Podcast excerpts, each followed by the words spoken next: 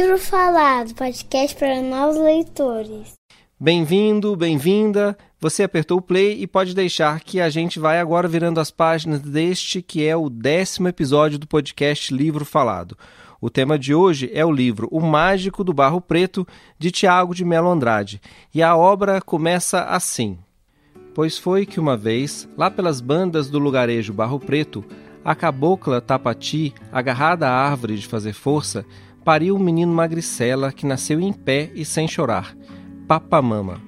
Foi um assombro tão espantoso que o mundo parou seu giro um instante para observar o recém-nascido, ereto sobre as perninhas finas de saracura.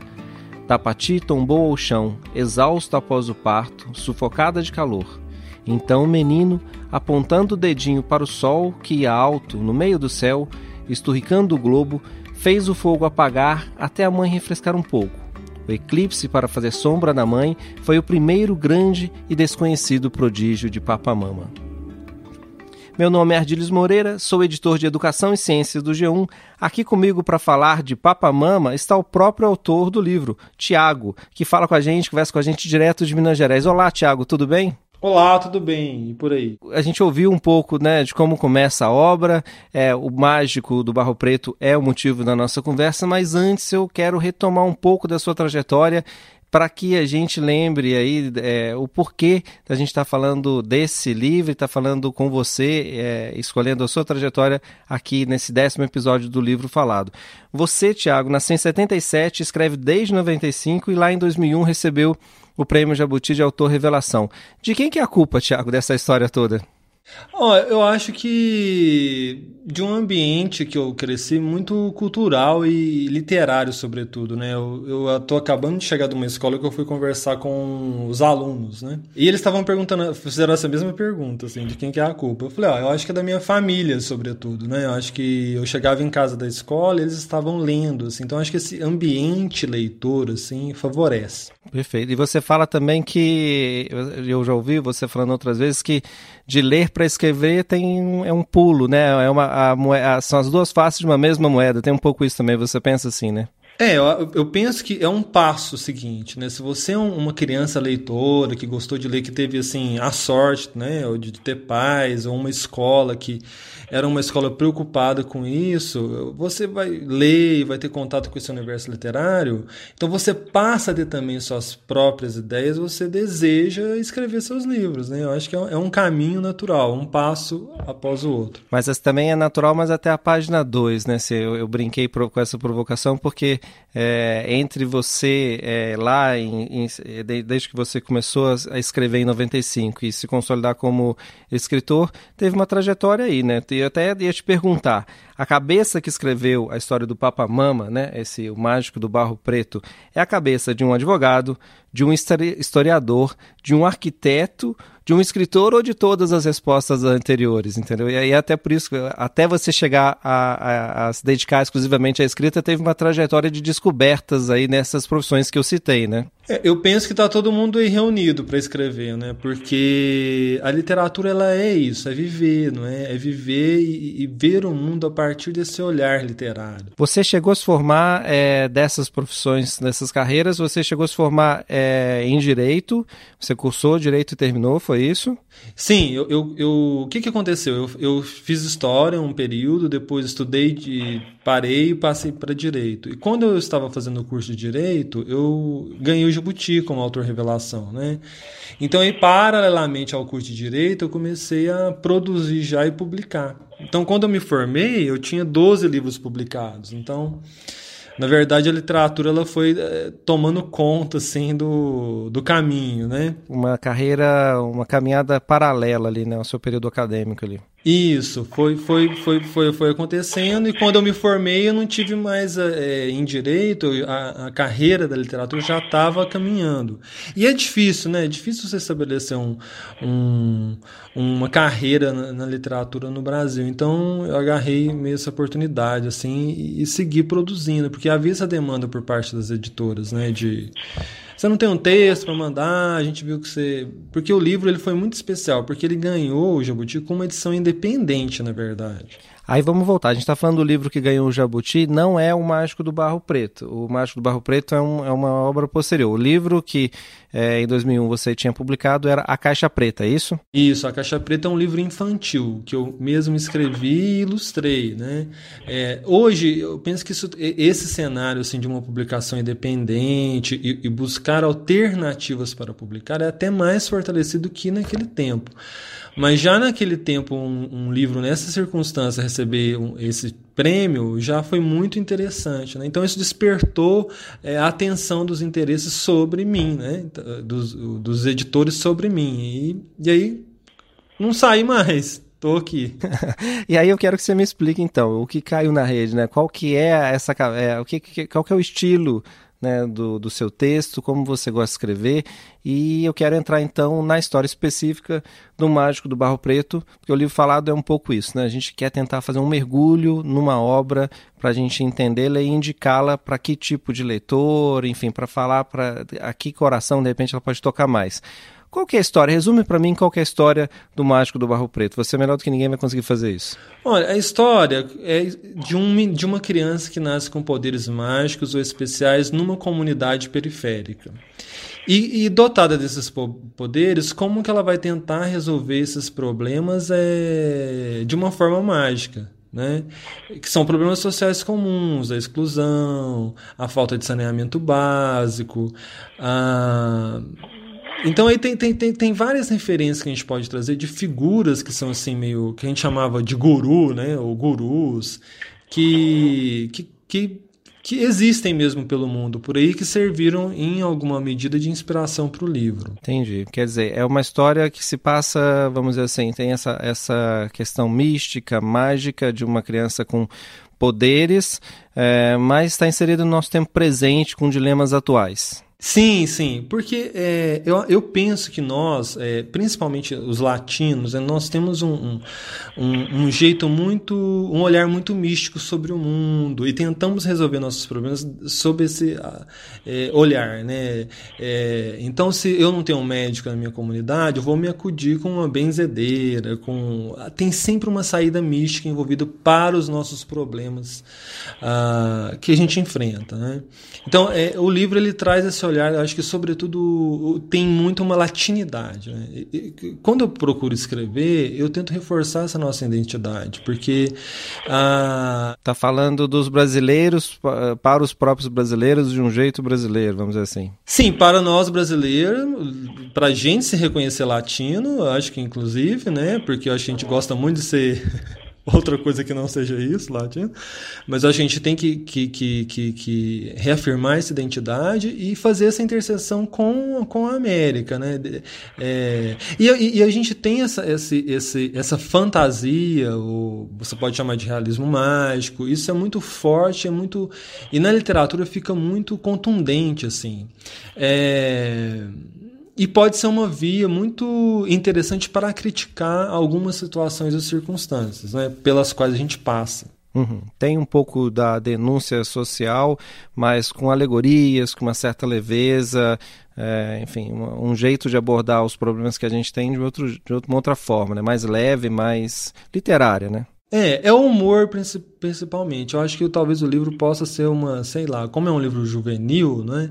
Uma iniciação assim, digamos, para um, para depois para leituras mais com, com mais fôlego, né? Preparar para ler autores é, contemporâneos com mais fôlego no futuro.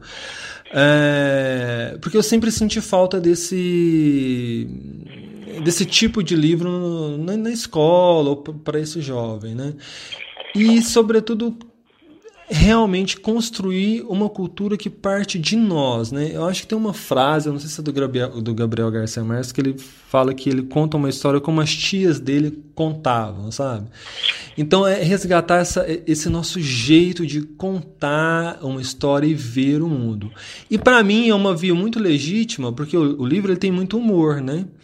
É, a via do humor ela é uma via muito boa para chegar nesse ponto de reflexão sobre quem nós somos, sobre a nossa identidade, sobre quais os nossos problemas. É, e é um livro que, além dessa questão do humor, que é uma característica que realmente está presente, é, é um livro em que muita coisa acontece. É um livro de 110 páginas, mas num tamanho é, pequeno, enfim, então é um livro de leitura fácil, rápida, é, mas muita coisa acontece nesses capítulos que, que você criou, né? Então é um livro muito ágil em que não tem marasmo, né? Cada capítulo tem uma novidade, uma coisa acontecendo e tem uma, uma pegada ali de essa disputa entre o Papa Mama e um, um outro, é, vamos dizer assim, que considera o oposto dele, quase como um vilão da história ele também. Então isso é um outro garoto, né? Então o livro é bem ágil, bem rápido, bem, muita coisa acontece, né?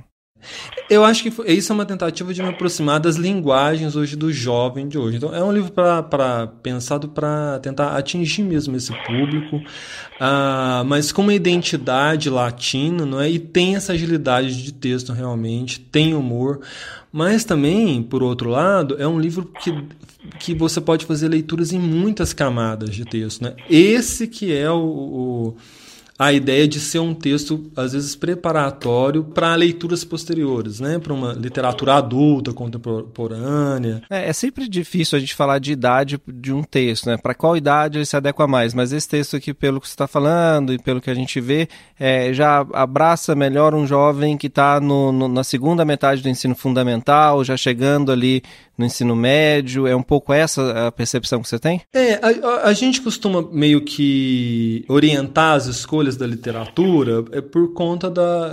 pelos níveis de escolaridade, às vezes porque a gente tem uma via muito. É, a via escolar é, é, aquela que a escola geralmente é para onde a literatura chega, né? A gente está tendo uma crise gigante com as livrarias, né? Porque imagino que as pessoas não estão indo na livraria ou estão comprando por outro caminho.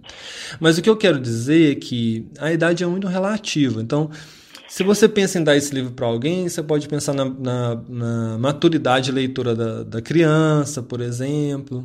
Mas eu acho que eu não gosto de subestimar o leitor. Né? Eu penso que uma criança, as crianças de hoje que são hiperconectadas e que têm muitas informações e lidam com todas essas informações simultaneamente, é, uma criança de 10 anos ela já está apta para ler o livro, né?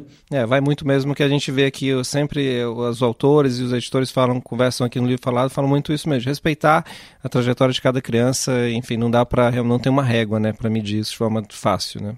É, a, o leitor tem que querer ler aquele livro, né? Ele tem que é, gostar daquilo, né? Hoje, por exemplo, é, eu tive essa experiência, né? Então eu fui até uma escola conversar com as crianças que o livro foi adotado. Então aquela era uma leitura obrigatória. Mas como é uma, uma escola que eu vou há, há muitos anos, a biblioteca na biblioteca existiam outros livros. Então é, eram crianças do quinto ano. Essas crianças, quando souberam que eu ia, elas leram outras coisas minhas que estavam lá, inclusive livros bem acima da faixa de idade delas e fizeram perguntas incríveis, sabe? Acho que isso que é o bonito do, do da literatura, né? É, é você, é você ampliar as fronteiras, ampliar os horizontes. E, e a velocidade com que você vai ganhar esses novos territórios é o leitor quem decide, né? Mas o que é importante é que esse livro esteja por perto, né? Talvez é, é aquilo de voltar a ter uma biblioteca em casa. Tem muito pai, muita mãe que tem essa, essa, esse desejo de ter um filho leitor, né? Mas às vezes não, não bota o livro lá em casa, o livro tem que estar por perto, né? Eu penso que a gente tem que resgatar esse hábito de ter a nossa pequena biblioteca, ter livros em casa.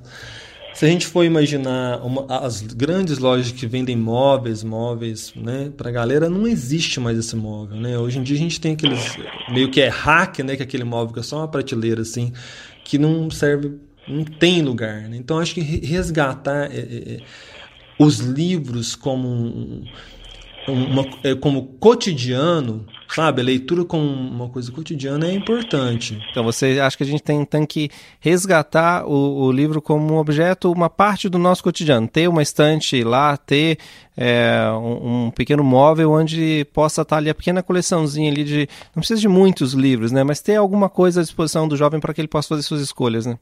Sim, sim, fornecer é, é, cardápio cultural, né, para criança. Então, cardápio literário. Então, ter muitos livros de fácil acesso, livros disponíveis, é interessante para a criança na formação dela enquanto leitora. Eu vou fugir um pouquinho só do tema, mas assim, você com certeza viveu essa experiência. Eu tinha uma experiência que é, muito, é, é comum ainda, né? De você ter a ficha na biblioteca. Era muito legal encher a ficha da biblioteca e a, e a bibliotecária ter que te dar uma ficha nova. Eu ficava sempre nessa expectativa de conseguir, de ir lendo, e aí, ó, aquele papel ali do meu papel já precisa trocar o meu cartão, porque eu já tenho, já enchi a, a ficha. Eu tinha muito essa.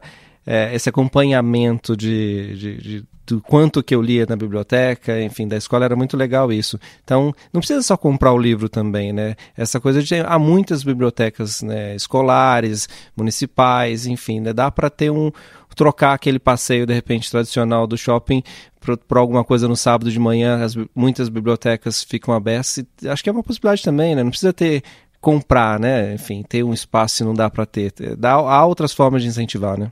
Não, você herda livros também, né? Muitos livros que eu tenho são livros que foram de outras pessoas, que têm uma história. É, o livro de papel ele tem essa vantagem sobre o livro digital, né? Que ele é cercado de histórias, né? Então, eu tenho livros que foram de tios meus que já, já morreram. O próprio livro tem uma história no entorno dele. Então, essa mística que, que, que se forma em torno da literatura, essa coisa mágica também, do, até do objeto, o livro mesmo, né? O livro enquanto objeto, é um ponto a mais de, de interesse. Né, para aquela criança que, que, que, que, gosta de ler. Isso que você está falando da escola, a escola que tem uma biblioteca legal, uma biblioteca engajada, também é um, um desses componentes de se estabelecer uma cultura leitora. Né? É, isso que eu acho que é importante, né? de, de isso cercando as pessoas de uma forma geral, né? Você falou de história, né? De cada livro tem uma história. O, o meu mágico do Barro Preto, quem me deu foi uma amiga, Jo Ribes. Então guardo sempre é, essas lembranças também, né? De quem dá o livro. É, o livro vira uma, uma parte, né? Da nossa história. Mas enfim, acho que a gente já foi bastante nessa defesa, nessa, nessa apresentação desse contexto. Eu quero voltar para uma parte que já está lá na abertura do seu livro, que é você dedica o livro ao Mário de Andrade. Qual é a relação entre Mário de Andrade e Tiago de Mello e, e, o Macunaíma, o herói sem caráter, e o Papamama? Como é que isso aparece de alguma forma ali? Está ali mesmo? Qual é a relação entre os dois pontos aí? É, a, a relação é, é, é, o impacto que a leitura do Macunaíma teve sobre a minha personalidade de escritor mesmo, sobre o meu, sobre o jeito como eu escrevo, a maneira como eu, eu escrevo, né? Ah, e é um livro que me acompanha até hoje, que eu estou sempre relendo, né? eu gosto muito da desconstrução do herói, na verdade, de fazer um herói real, próximo de nós, mais próximo da nossa identidade. É, então, é, faz, é, isso tem no Makunaíma e fez parte na, da construção do personagem nesse livro. Né? Um, um, são dois personagens antagônicos e definir quem é o, o, herói ficou por conta do leitor. Né? Eu acho que essa, essa definição, acho que o leitor vai construindo ao, ao longo do texto um pouco. E, e, realmente é inegável, né? É uma influência que não dá para esconder, né? Em lugar nenhum, assim, é, do livro. Tiago, qual que é o livro que você, é, como leitor, na sua história de leitor, deixa como dica para quem é, está começando a ler agora, está formando sua própria biblioteca, um jovem leitor, um livro que foi importante para você e que você acha que deva ser lido por outras pessoas?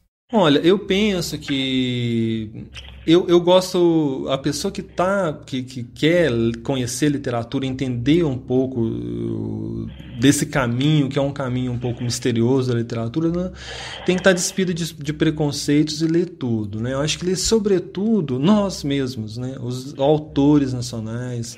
É, você pode começar pelo cânone, quem já está estabelecido, quem já foi incensado pela crítica, mas também dar uma voltinha pelos contemporâneos, quem está escrevendo agora, conhecer, explorar esse universo literário. É, agora, de dicas assim que eu posso dar de leitura, que são autores que me influenciaram na minha, na minha formação, eu acho que o próprio Mário né, de Andrade, conhecer o que o Mário fez. É, e também tem um outro autor que às vezes ele fica um pouco esquecido, às vezes volta à tona, que é o José Cândido de Carvalho, que tem um livro maravilhoso que eu amo de paixão, que é o Coronel e Lobisomem, porque é muito divertido e é, é aquilo que a gente estava falando de, de, contar uma história é, sob a via do humor, né? Por esse caminho do humor que eu Gosto muito. Esse livro você já indica no seu, no seu canal lá no YouTube. Você sempre que dá entrevistas você fala desse livro. É, eu, eu, confesso que não li, vou ler agora porque eu, eu já vi o entusiasmo que você fala dele. Só pode ser bom. É, não, é muito divertido, né? O jeito que ele conta, é, o, a, o enfrentamento entre o coronel e, e, o lobisomem é muito engraçado. Também tem a passagem da onça, né? Que a onça chega na fazenda e e ele tem que matar a onça. Olha, eu não vou dar spoilers, mas é uma leitura que vale muito a pena. É assim, é, você vê um texto literário, um romance, né, com esse nível de humor e de é, refinamento, sabe? É uma coisa que é, é, muito dá muito orgulho, assim, né? E é um texto da década de 60, né? Da década de 60. Se não me engano, 64, eu acho. É.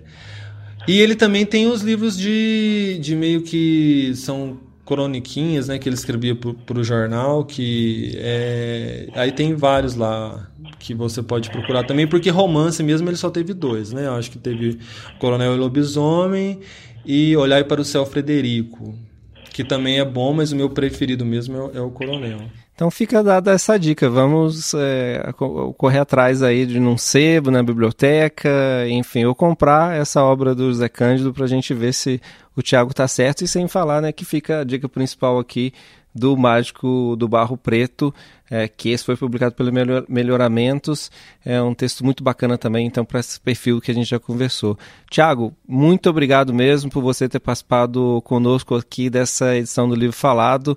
É, que a gente se veja, que a gente se fale em breve em outra edição do podcast. Oh, com o maior prazer, eu que agradeço a oportunidade. E é isso, né? Vamos, vamos ler todos, porque a leitura tem esse, esse traz essa esperança, né, de uma realidade melhor, apesar de a gente estar lá na literatura, traz a esperança de uma nova realidade, né, a partir dela. Legal. Muito obrigado, Tiago. Um abraço. Obrigado, um abraço. Livro Falado, podcast para novos leitores.